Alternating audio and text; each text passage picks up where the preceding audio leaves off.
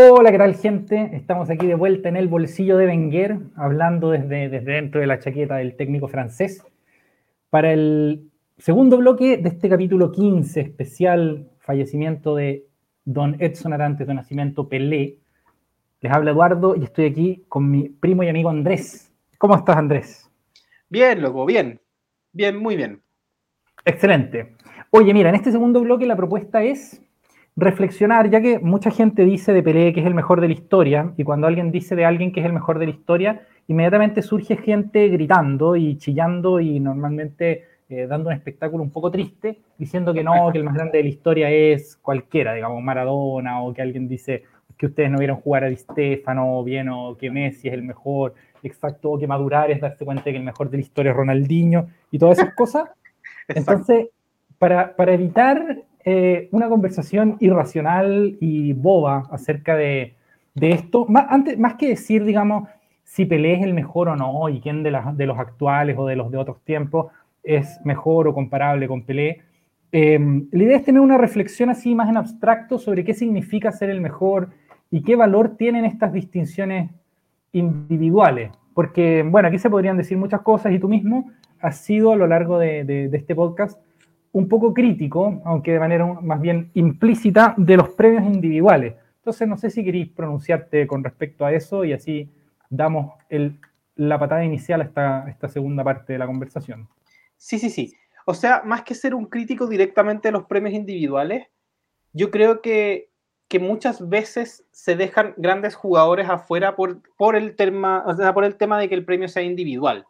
En el fondo, eh, darle el premio al mejor jugador del mundial a Messi, yo creo que está bien. Pero, pero en el fondo que, que Mbappé con el mundial que hizo y con cómo se fue en la final y todo no, no lo tenga, también lo encuentro un poco amargo, ¿cachai? Sí. Porque al final se habla del que ganó el premio. Entonces, mi, mi, tema con eso es que yo siempre prefiero pensar como en un equipo, en un equipo de, de la temporada. Lo mismo que, que, hemos conversado también varias veces del tema de los arqueros, que es muy, muy difícil que un arquero gane un, un, balón de oro o que gane cualquier distinción importante, sobre todo en, cuando lo que más se ha estilado últimamente es que ganen jugadores que hacen muchos goles o que la rompen en ese sentido. Claro.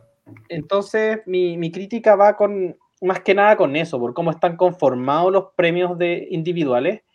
Y sin entrar a hablar en detalle del, del premio de, de, de, esta revista francesa del equipo, ellos son los que dan el... France Football.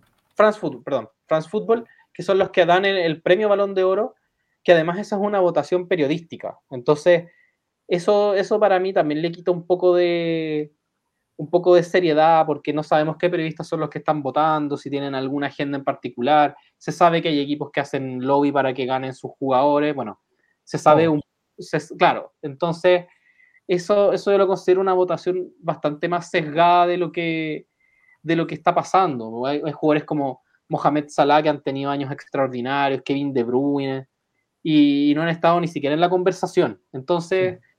e, ese tema del, del, mejor jugador, por lo menos del año, y, y esos premios yo los considero eh, no tan valiosos, por lo menos para mí. Para mí que, que Messi ganara siete no es lo que realmente me dice que Messi es el mejor jugador de la época, ¿cachai?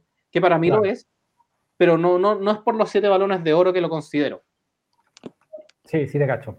Mira, a mí, a mí me pasa con, con las distinciones individuales, que creo, a ver, uno, uno tiene, el, tú lo mencionaste, pero, pero se puede decir algo más, que es la, digamos, el sesgo por posición, ¿ya? Y de hecho, a mí más que el sesgo, por, por ejemplo, a los arqueros, que creo que los arqueros dentro de todo están en una posición en que, en que es posible, digamos, se les mira harto a los arqueros, eh, pero hay otras posiciones que pasan extremadamente desapercibidas y ahí yo estoy pensando más bien en los laterales, sobre todo.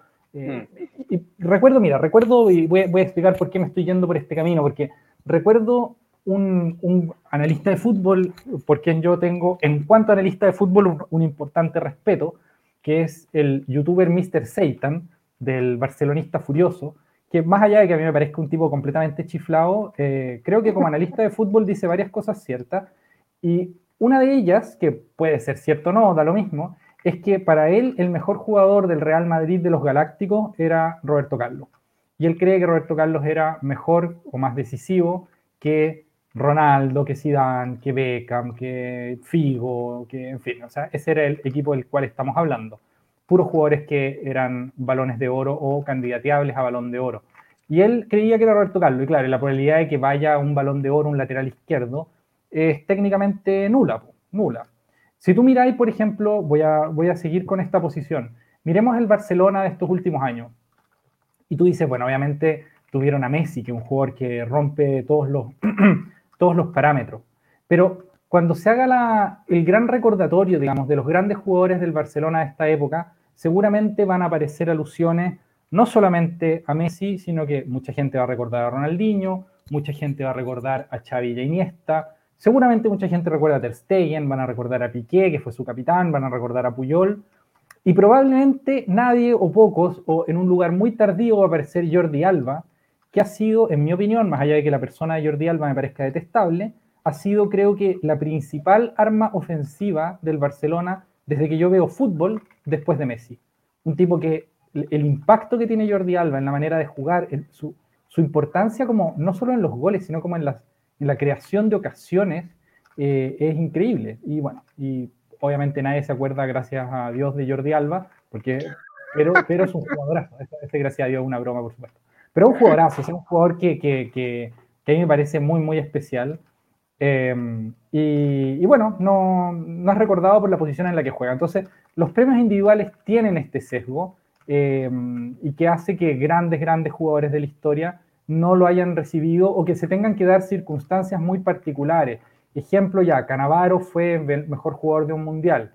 ¿Lo fue Canavaro? Yo la verdad incluso tengo mis dudas, a pesar de que Canavaro me pareció un gran jugador, pero creo que solo es posible que lo haya sido Canavaro porque era un equipo que jugaba muy defensivamente y porque los delanteros no hicieron goles. O sea, digamos, si es que en esa Italia hubieras tenido a, no tengo idea, eh, a Del Piero haciendo siete goles, seguramente nadie habría sugerido siquiera a Canavaro como mejor jugador de ese mundial y habría pasado súper desapercibido. No es solo que habría salido segundo en la votación, es que nadie habría pensado en él, ¿cachai? Y después de, de, Del Piero habría aparecido seguramente Pirlo, porque habría sido el responsable de muchas asistencias, eh, que para mí Pirlo es el mejor jugador de, ese equipo, pero da lo mismo, digamos, mi opinión en esa materia. Lo que quiero decir en abstracto es que, mm, es que los premios individuales sesgan muchísimo. Sesgan por posición y sesgan también por, eh, por, eh, por equipo, ¿no? Tú mencionaste Kevin De Bruyne, yo recuerdo un comentario que hace Raheem Sterling. Yo estoy mencionando pura gente que me desagrada y justamente los menciono a ellos porque no es que yo tenga un sesgo a favor de esas personas, lo tengo en contra, incluso de Sterling, que también es un jugador que me cae bastante mal, pero em, reconozco, por supuesto, que es un jugador excepcional de bueno, Sterling, o sea, eh, quiero decir, De Bruyne, jugadores excepcionales de buenos, todos estos que estoy nombrando. Em, y lo que decía Sterling es que si lo que hace De Bruyne lo hubiera hecho en el Real Madrid o en el Barcelona, habría sido balón de oro hace mucho tiempo. Y la verdad yo creo que tiene razón. O sea, creo que, todas esas temporadas de, de Bruyne, si es que no hubiesen sido en un equipo que todo el mundo del fútbol odia, como es el Manchester City, sino que hubiesen ocurrido en un equipo eh, con, con, gran masa de hinchas, eh, le habrían significado un balón de oro. Y, y bueno, eso, todo, todo, eso es un poco, un poco bobo. Y una última cosa boba, y con esto me, acabo con lo, me, me callo con lo de los sesgos, es que también los premios individuales sesgan mucho por quién gana los torneos. Eh, y podemos poner un solo ejemplo, que es Alexis Sánchez ganando el premio a mejor jugador de la Copa América. Yo, Alexis Sánchez, soy un jugador absoluto fan. Aquí yo me saco la camiseta por Alexis Sánchez y muestro mis tatuajes con la cara de Alexis en mi pecho, porque lo encuentro un jugador absolutamente extraordinario y al que le debo muchísimas alegrías, pero no creo que haya ningún torneo en la historia en que Alexis Sánchez haya jugado mejor que Messi, por ejemplo. No creo, ni siquiera ese. Eh, pero claro, creo que está bien darle el premio a él, porque Chile ganó ese torneo y no Messi, digamos, ¿no? Pero la pregunta es, si es que Claudio Bravo no saca el cabezazo de Agüero y resulta que esa jugada es gol, y Argentina es campeona de América, entonces, por esa atajada o no atajada de Sergio, de Claudio Bravo al Kun Agüero, entonces Alexis jugó mejor que Messi? Y es como súper absurdo, o sea, no tiene nada que ver, no tiene nada que ver que Bravo saque o no saque esa pelota con que, con que mm, sea Alexis el mejor jugador del torneo. Pero claro, se le da el premio, aunque no se diga explícitamente, al mejor jugador o al jugador más destacado o al más simbólico del equipo ganador. Y eso también sesga mucho, porque creo que muchísimas veces ocurre que el mejor jugador, y clarísimamente, eh, no es el del equipo que gana. Me parece, sin ir más lejos, que es el caso de Mbappé en el Mundial que acaba de terminar. Digamos. Creo que como desempeño individual lo de Mbappé no, no, tiene, no tiene comparación. Pero, pero nada, pues, tenéis que Francia pierde el Mundial y por lo tanto hay que darle el premio al mejor jugador del equipo que ganó, en este caso Messi. Tampoco me quiero meter con Messi con esta opinión, digamos, no, no, no, es, mi intención volver a, volver a alentar esa, esa disputa, ¿cachai? Sino que solamente decir, en abstracto, insisto, que los premios individuales están muy sesgados. Y como en todo esto lo que estamos viendo es qué se necesitaría para decir que alguien sea el mejor del, del mundo, el mejor futbolista del mundo, hay que partir diciendo que las medidas son muy, muy difíciles. Sí, de hecho, nosotros que tenemos un grupo aparte de WhatsApp con, con otras personas, tuvimos hace poco una conversación más o menos profunda de este tema, de que, que, terminó recayendo en cómo se mide el impacto de un futbolista. Porque por lo bajo, el, el impacto más fácil que uno puede medir de, en un partido son goles versus atajadas, con lo que ya tenemos arqueros y, y jugadores que meten goles en la conversación de... Y, y, estamos hablando solamente de un partido, para saber quién fue el mejor de un partido. Pero ahí tenemos que empezar a analizar también el tema de las asistencias y, ahí tenemos que empezar a analizar otros factores que son como imposibles de medir.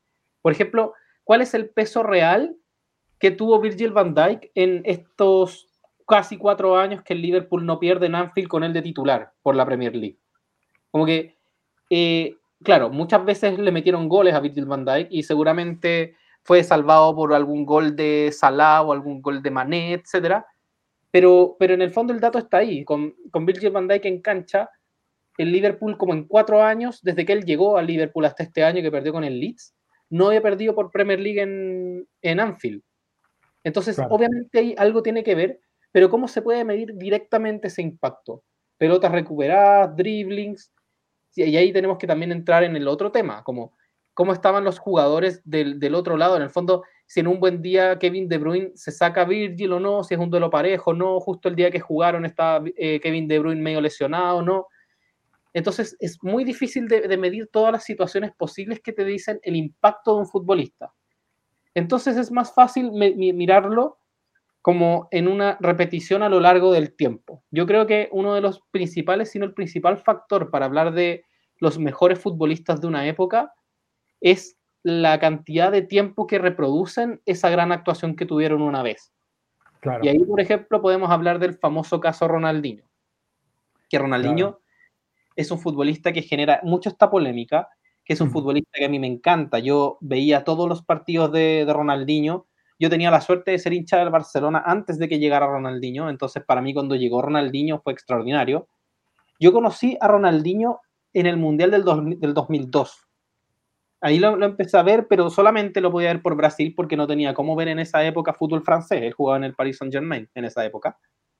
Y cuando llegó al Barcelona fue al fin mi posibilidad de ver a Ronaldinho y estuve maravillado con él. Lo, lo que veía de Ronaldinho era impresionante era extraordinario, jugaba siempre con esa sonrisa, hacía pararse, aplaudirlo a lo, al Bernabéu, cosa que es muchísimo decir. Sin embargo, la carrera de Ronaldinho con ese nivel fue significativamente más corta que la carrera de algunos futbolistas que caen mal. Por ejemplo, no es mi caso tan particular porque yo con, no, no, no, tengo tanto una opinión a esta altura de, de, de su fútbol de él, que es Neymar. A mí Neymar me cayó muy bien un tiempo, me cayó muy mal otro tiempo, etcétera, hasta que llegué como una especie de, de empate, como que acepto su existencia. Pero a mucha gente le cae muy mal Neymar.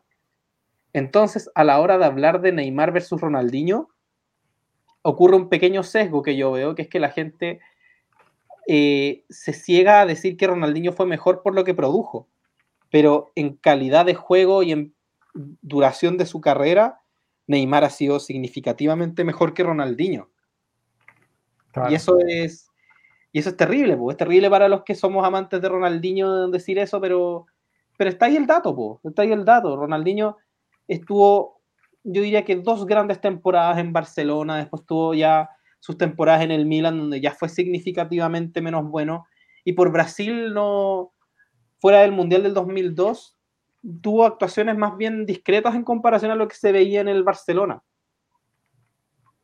Entonces, sí, no, claro.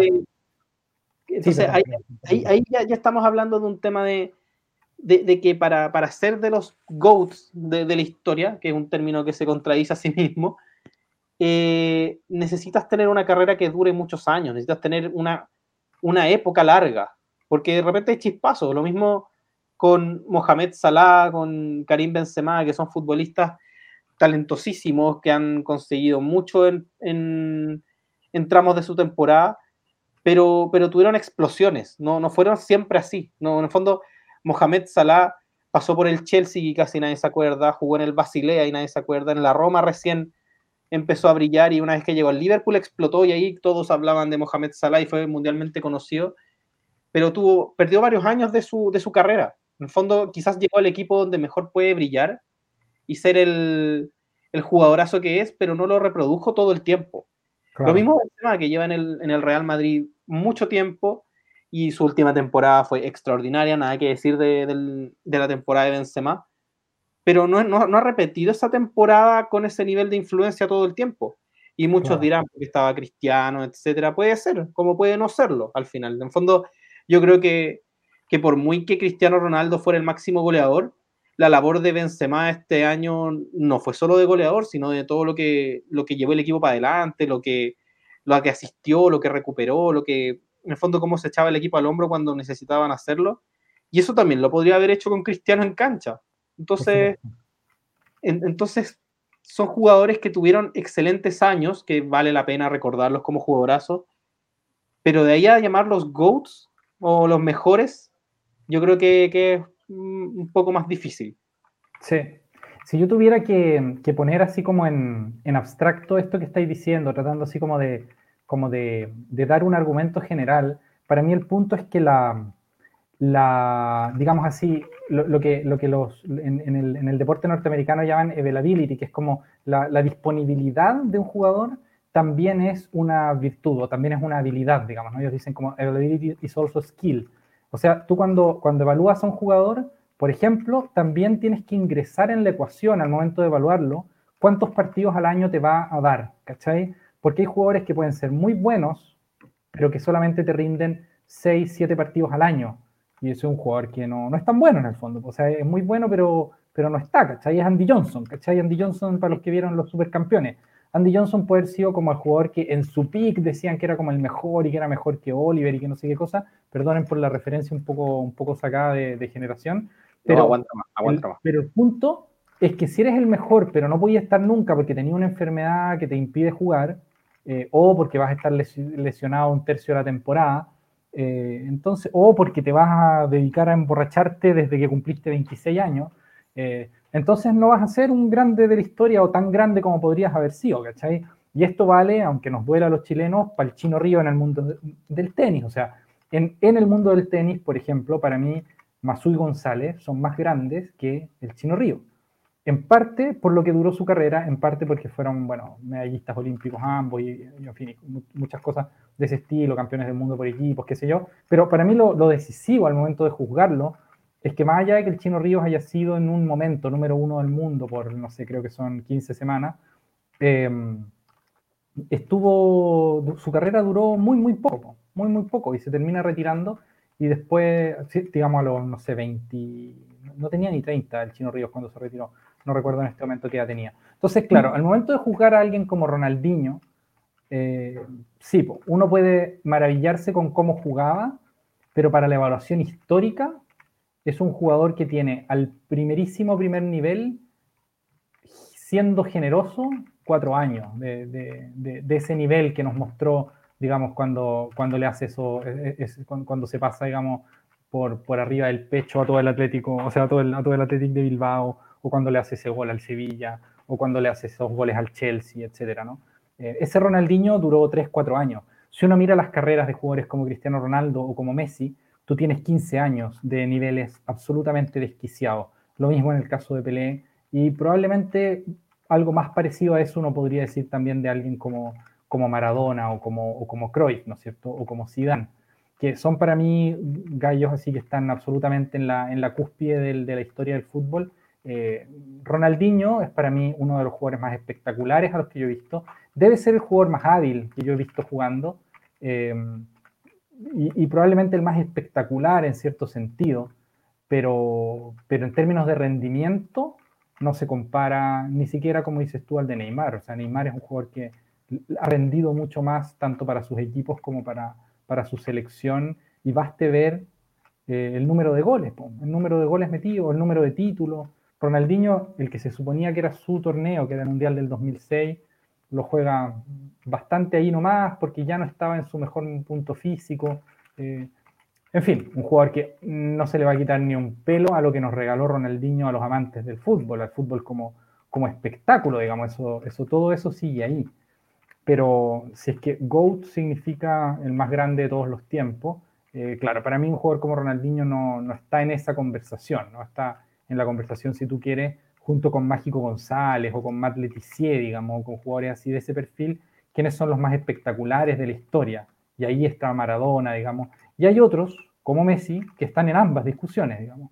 Eh, pero, para mí, para mí Ronaldinho no está en la discusión de mejor jugador de la historia, eh, fundamentalmente porque en una de las principales virtudes del deporte, que es la disponibilidad y por lo tanto la consistencia que le das a tu nivel, eh, lo de Ronaldinho fue una carrera muy menor, muy, muy menor.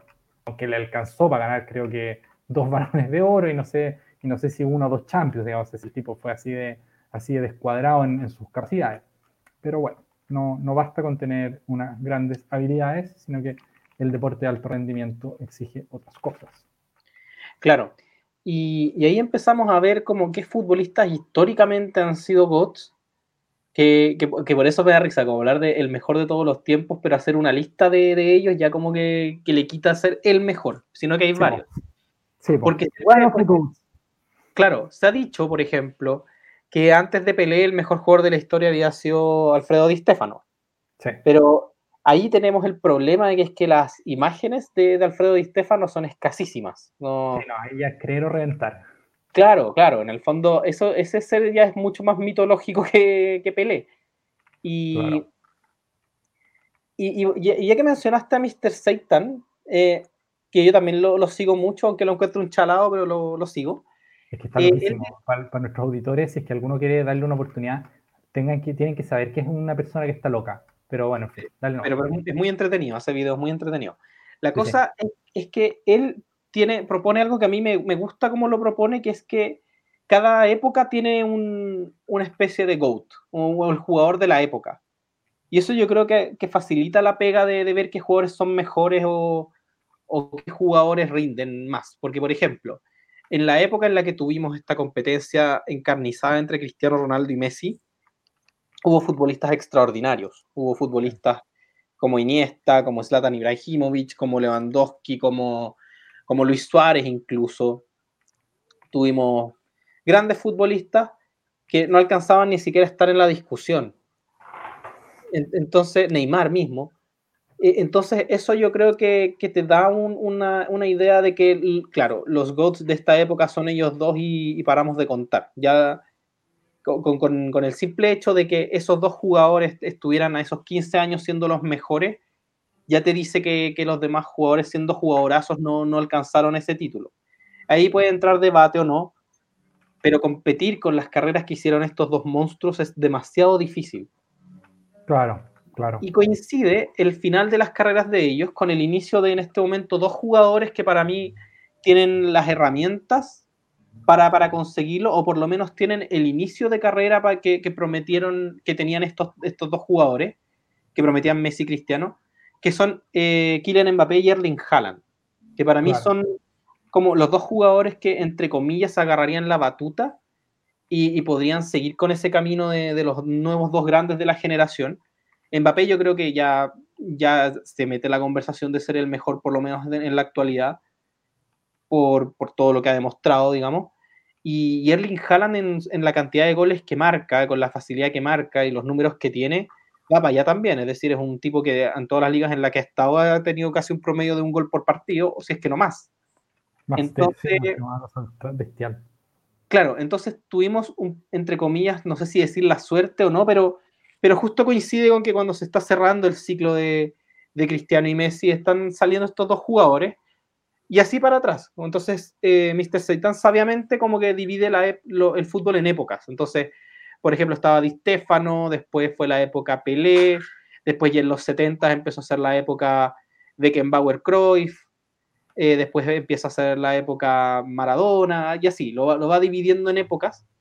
Y eso yo creo que te facilita esa, labor de decidir quién es el mejor, por lo menos de, la generación. Que hay muchísimos jugadorazos por generación. Sí, por supuesto. A mí me, pasa una cosa que es divertida, porque yo, viví, yo he vivido, y con, mirando con atención, dos épocas del fútbol que son súper distintas en, en sus rasgos generales, porque el fútbol de los 90 es más como una constelación de jugadores. No tiene, no tiene esta, esta hegemonía que hay ahora, porque, qué sé yo, en esa época no era tan, digamos, no hubo, hubo en los 90 un jugador, ni siquiera Ronaldo, ni siquiera Zidane, que fuera tan dominante como lo han sido Cristiano y Messi. Eh, y, o sea, si uno se pone a mirar no solamente los balones de oro otorgados, sino como las ternas de los, valores, de los balones de oro, se va a encontrar con que hay muchísimos jugadores que estaban nominados, que aparecían. Está, por ejemplo, Dennis Bergkamp muchas veces, está, no sé, Chevchenko, está Michael Owen, está Pavel Nedved, aparece, aparecen. Hay, hay una gran, gran cantidad de jugadores, qué sé yo, Figo, bueno, podríamos aquí seguir nombrando mucho rato, solamente como por la nostalgia, digamos, de, recordar esos, esos tremendos jugadores de fútbol. Yo además me crié como futbolista, eh, o sea, como, como amante del fútbol en el, en el Mundial del 94, donde las figuras ahí descollantes eran por, su, por un lado Romario, por el otro lado Roberto Bayo, y un poco en, equipos más chicos, pero con unas performances individuales grotescas, tenía ya jugadores como, como Jika Hagi o como, como Risto Stoichkov. Eh, y así, o sea, muchos jugadores muy bueno, ninguno de los cuales ejerció un dominio sobre su generación como el que tuvieron en esta época Cristiano y Messi y que, y que rompen muchas, muchas comparaciones. Tú mencionaste varios, a mí el, que me parece más decisivo, que fue así como un poco tragado por esta época del fútbol, es Zlatan Ibrahimovic, que creo que es un jugador que incluso por sus cifras goleadoras, en cualquier otra época habría, habría, sido un, habría sido considerado como uno de los más grandes de la historia. Eh, pero la época en la que jugó lo dejó a la sombra de dos tipos absolutamente fuera de, fuera de serie y fuera de comparación con, con todo lo demás, digamos, ¿no? Porque la, o sea, estamos hablando de dos jugadores que están entre los más grandes goleadores de la historia del fútbol y que además ganaron muchísimas cosas, o sea, ganaron muchísimos torneos. Creo que Cristiano Ronaldo, esto, esto puede ser polémico lo que voy a decir, pero creo que Cristiano Ronaldo lidera al equipo más exitoso de la historia en términos, en términos de títulos, ¿no? que es ese Real Madrid de, las multi-champions. Eh, y eso es, eso es muchísimo, muchísimo, porque es un deporte colectivo. Entonces, cuando uno mire, oye, ¿qué pasó en esta época que un solo equipo se ganó todo? Real Madrid lleva, no sé, como 10 semifinales de las últimas 12 o algo así.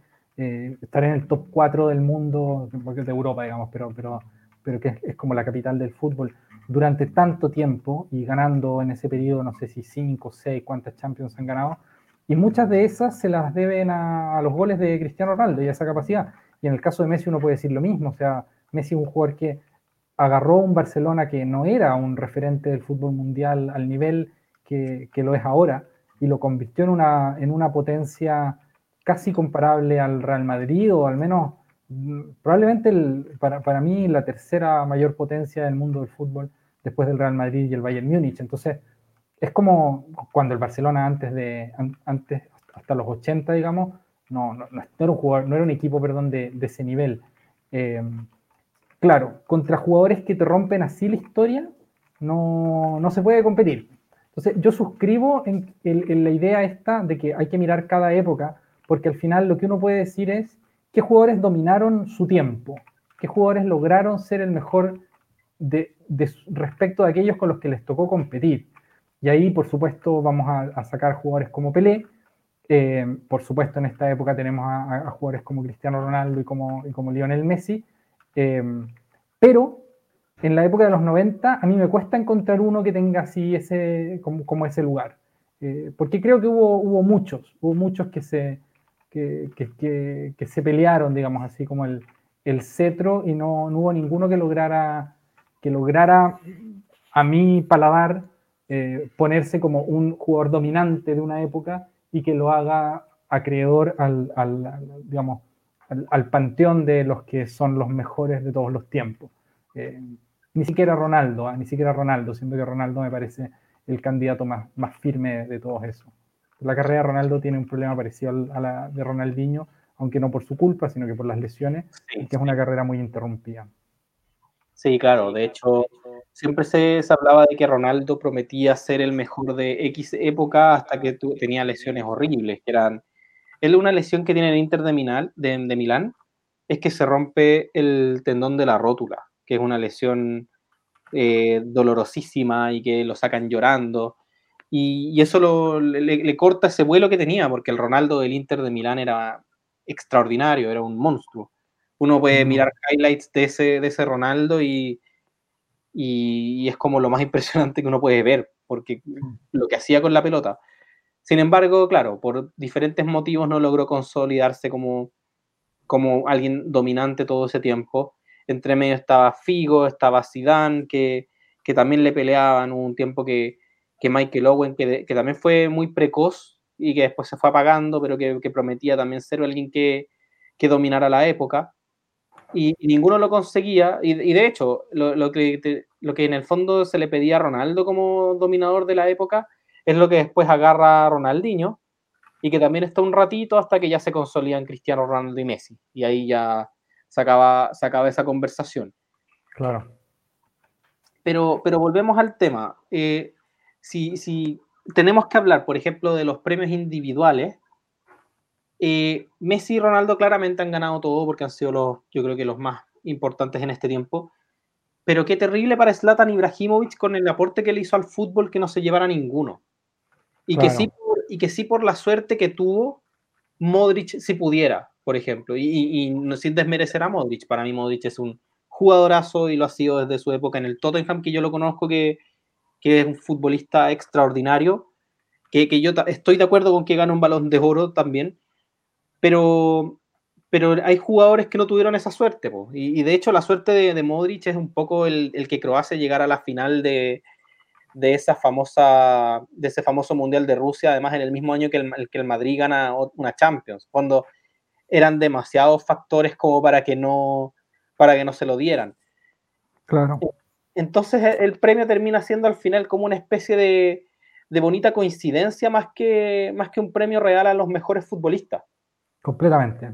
Y yo debo decir, por ejemplo, que a mí ese año, siendo que yo soy un fan también absoluto de, Modric, me parece un jugador elegantísimo y todo, y, creo que, digamos, no, tengo, no tengo mucho, no tengo ningún reparo que ponerle, porque además es de los jugadores más, más longevos que me ha tocado ver, que a mí me impresiona más la longevidad que la precocidad. O sea, me encuentro una, una virtud más relevante para un deportista de alto rendimiento que sea capaz de sostener su nivel hasta una edad muy avanzada, que que sea capaz de como hacer cosas muy impresionantes siendo muy chico. Porque a los jugadores jóvenes, en el fondo, la pregunta es, bueno, pero ¿cuánto rato me vas a dar este nivel? ¿no? Modric nos ha dado ese nivel sobrehumano muchos años, em, pero el año que a él le dan el balón de oro me parece que claramente inferior al, año que hace Cristiano Ronaldo, por ejemplo. O sea, pero muy claramente. Y a mí me pasa algo divertido con esas cosas porque hay años en que se lo dan a Cristiano Ronaldo y que me parecen muchísimo más dudosos. A mí siempre me ha dado risa como gente que protesta, que dicen que el 2010 ese balón de oro había que dárselo Iniesta, siendo que claro, eso se dice como desde un recuerdo medio opaco, porque si uno revisa datos, Iniesta estuvo lesionado gran parte de esa temporada. Cierto es que Iniesta tiene una carrera muy especial y es un jugador cuyo, talento no, no vamos a descubrir nosotros ni a problematizar nadie, Em, pero ese no es el año para dárselo a Iniesta, más allá del hecho de que ganó el Mundial, pero es un año muy pobre de Iniesta, no porque no juegue bien, sino porque no juega casi, juega muy poco. Em, y a mí me parece que, digamos, si un año era claramente para Messi, es el 2010. Entonces, no sé, hay, hay, muchas cosas así, que en cambio, por ejemplo, el que le dan a Messi eh, cuando, cuando no se lo dan a Virgil van Dijk o cuando no se lo dan a, Lewandowski, me parece muchísimo más discutible. O sea, cuando, cuando, a Messi se lo dan, por ejemplo, por ganar una Copa América, en un momento en que, al menos para mí, y aquí obviamente todo esto son cosas muy opinables, Messi ya no era de los 10 mejores jugadores del mundo, o sea, seguía siendo un tipo de extraordinario talento, porque el talento no se le va a acabar nunca, pero ya no desequilibraba el modo en que desequilibraba cuando era joven. Eh, entonces, bueno, y, por ejemplo, o sea, esas, esas últimas Champions de, Messi, más allá de que creo que le dieron el premio por la Copa América, por el, porque estos premios también tienen muchos intereses comerciales de por medio, en fin, bueno, ahí no, no nos vamos a meter en esa, en esa parte. Eh, pero, pero en fin, o sea, esas, esas Champions de Messi eran muy, muy opacas, pues uno, y uno ahí ya se daba cuenta de que en esas grandes, grandes ligas, eh, Messi ya no estaba a ese nivel que tenía antes, cuando fuera cual fuera el, rival, Messi rompía todo, rompía todos los partidos. Entonces, no sé, yo creo que hay, hay, hay mucho de, subjetividad, como dices tú, de suerte, el momento en que te tocó. Eh, hay muchas cosas que son bastante accidentales y la verdad es que yo hace mucho tiempo tengo la tentación, aunque nunca me he puesto a hacerlo en serio, de, me, me gustaría como parametrizar las cosas para poder tener una medida objetiva, para que uno supiera en el fondo como quién es el, quién es el mejor, o sea, quién, quién fue el mejor de un año. Por último, qué criterios son los que están evaluando, y, me refiero a esto. Eh, ponte tú que uno le pusiera un valor a los goles, y tú dices, mira, para un delantero queremos que haga goles y queremos, y tantos goles dan tantos puntos, que es un poco lo que se hace con, con otro tipo de, premios en otros deportes. Y llega un momento en el que tú dices, ¿qué es lo que tenía que hacer Van Dyke para recibir el balón de oro en este año para la posición que jugó? Porque ganó todos los torneos que jugó, digamos, no, no se lo pasó a nadie nunca, tiene unos, unos estadísticos así súper descuadrados, pero no le alcanzó para ser el mejor del mundo. Y uno dice como, pero ¿qué le faltó? Pues, ¿qué es lo que tenía que hacer? Y nadie sabe, pues nadie sabe qué es lo que tenía que hacer. Probablemente lo que tenía que hacer era jugar en otra posición y no de defensa, ¿cachai? Pero eso es, un poco, es un poco lamentable, pues, porque en el fondo es lícito ser defensa también y la, la defensa es una pues. fase también del juego, pero que se evalúa mucho menos que otra. Y un defensor, o sea, un delantero te gana partidos y un defensor te gana torneos, dicen por ahí. Exactamente. Es un buen dicho ese. Sí. Y, y dentro de los jugadores de, de, esta generación, que ahora me acordé de un chispazo, se me, se me estaba olvidando otro enorme jugador que tampoco ganó nunca nada, nunca ninguna distinción individual, y es uno de los futbolistas más desequilibrantes que yo he visto también, que es Arjen Robben. Imagínate, yo, yo, no sé si, si tú seguiste tanto a Arjen Robben, pero yo, yo lo seguí bastante cuando estaba en el Bayern Múnich y cuando jugaba por Holanda, porque era un jugador que a mí me encantaba. Y, y además él tenía esta fama de, de perdedorcillo porque perdía finales, porque en el 2010 pierde dos finales en cosa de meses, que son la final de la Champions y la final de la, del, Mundial. Y, después vuelve a perder otra final de Champions, perdiendo un penal, de hecho, en el, en el alargue contra el Chelsea. Era un tipo muy perdedorcillo hasta que gana su, su Champions en el 2013. Que fue en el minuto 90. Fue en el minuto 90 al clásico rival, al, al Entonces, eh, ese, ese Arjen Robben del 2013, en el que no se jugaba nadie más nada, y de ese, de ese Bayern Múnich que borra del mapa al Barcelona de Messi en las semifinales metiéndole siete goles. Sí. Em, y, no, no ganó ese balón de oro, por ejemplo. Y ese era un año en el que no había ni, ni Euro, no había Copa América, no había. Lo único que había era una Copa Confederaciones que, que gana Brasil, más encima. Entonces, entonces, ¿por qué, por ese año no, no, ganó el balón de oro, por ejemplo, Arjen Robben, con, con, la campañaza que hizo? Y al final no, nos vamos al hecho de que se lo daban siempre a, a, Messi Cristiano, porque eran los mejores nomás y se los iban a dar todos los años hasta que hubiera otro happy accident como el que le ocurrió a Luka Modric. Entonces, ese, ese, es mi problema con esos premios. Y, y si nos retrotraemos al, al pasado, en la época de, por ejemplo, Pelé, no, no habían balones de oro para ese tipo de futbolistas. Entonces eso, por un lado, también lo, lo enaltece, pero por otro lado, eh, no, no, tiene sentido que jugadores así no lo ganaran. Claro, por supuesto. Claro, no, es que, es, que al final, mira, si, si yo tuviera que sacar como una gran conclusión, es que siendo el fútbol un deporte colectivo, los premios individuales terminan al final premiando cosas que no necesariamente están tan relacionadas con la contribución a la capacidad que tu equipo gane, que es lo que uno tendería a decir, bueno, ¿qué significa ser el mejor en un juego colectivo?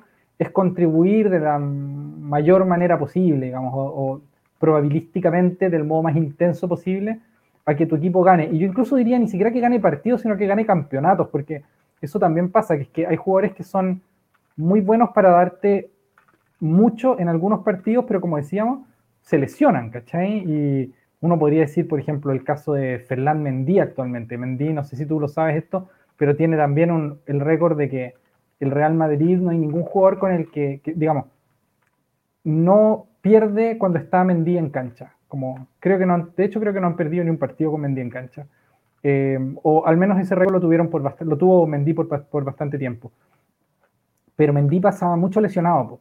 Y claro, probablemente además, como tampoco juega tanto, ese dato está un poco inflado, porque seguramente no es tanto responsabilidad de Mendy, sino que hay bastante también de accidental en eso. O sea, justo mm. los partidos en los que él ha estado o, que coincide con alguna, con alguna disposición táctica que le conviene al Real Madrid, en fin.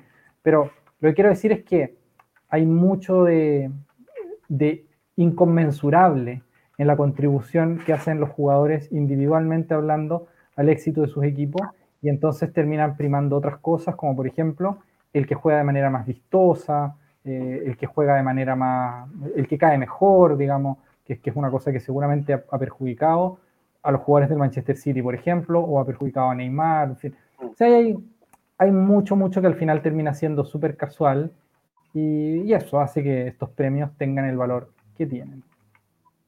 Así es.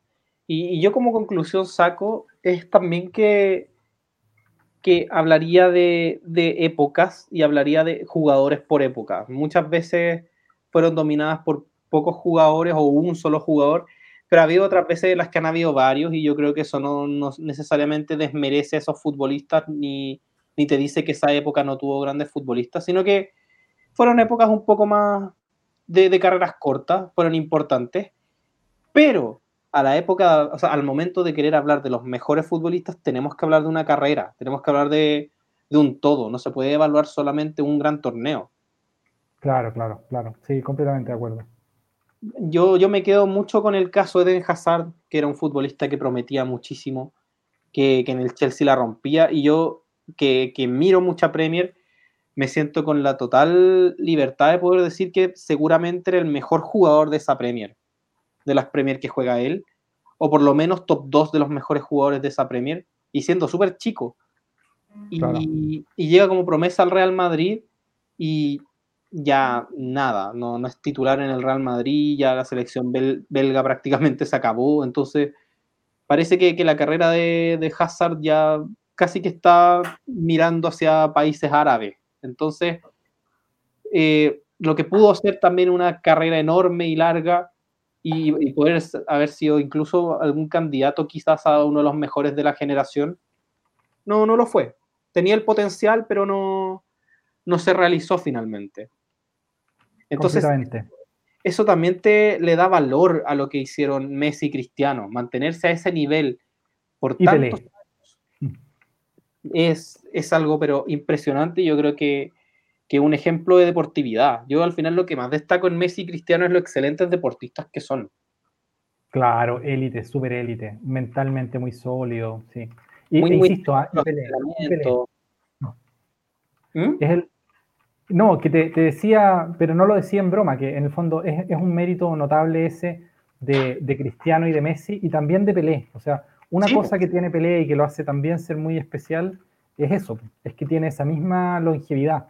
Si no, no. Esa es la única manera de hacer 800 goles en tu carrera. Es estar durante 15 años haciendo 40 goles por temporada, ¿cachai? Y eso es una locura. De hecho, 20 años. Así es. Así que, eso, ¿quieres agregar algo más a esta conversación de los GOATs?